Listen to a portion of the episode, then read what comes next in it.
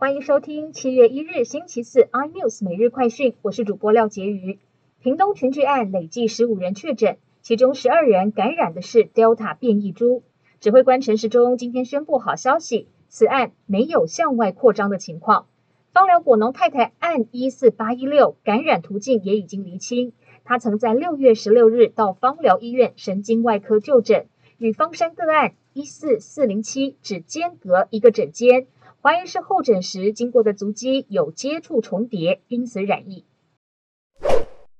慈济日前表态申请购买 BNT 德国原厂五百万剂疫苗，行政院今天证实会循永林基金会与台积电做法，成立专案，努力促成合作方案落实。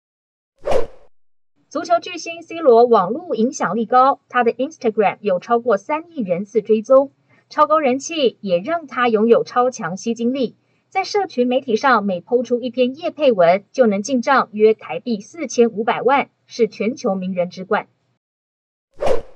红海去年初在台湾加码育儿福利津贴，将红海宝宝育儿津贴从零至三岁提升到七足岁之前都有资格，也就是零到六岁公司养，包括生育补助与交通补助，每生育一胎补助一百三十点五万元，去年总计发放给一千两百一十位员工。共发放补助金额一点七六亿元。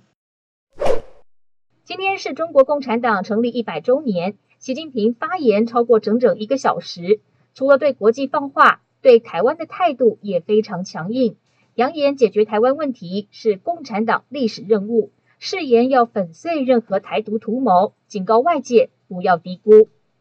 更多新闻内容，请锁定 iNews 财经最正晚报，或上 YouTube 搜寻三立 iNews。感谢台湾最大 Podcast 公司声浪技术支持。您也可以在 Google、Apple、Spotify、KKBox 收听到最新的 iNews 每日快讯。